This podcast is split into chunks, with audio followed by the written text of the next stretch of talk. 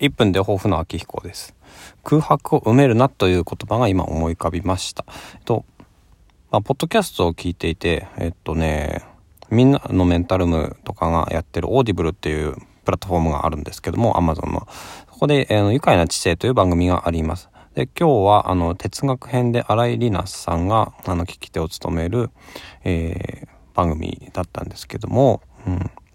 あの、休息についてですよね。で、まあ、あの、なんだ、スマホとか、えー、趣味とか、うん、なんか没頭するとか、そういうような話があったんですけども、まあ、よくよく考えてみると、あの、空白、私は、その、まあ、効率を、なんだろうな、とにかく求めるところがあって、あの、空白があったら埋めたがるんですよね。あ耳の空白があったら音声で埋めたがるとかね、目の空白があったら動画とか、えー、ツイッターとかそういったテキストとかで埋めたがるというところがある。だまあ、それを埋めちゃうと、うん、自分の脳みそが、あの、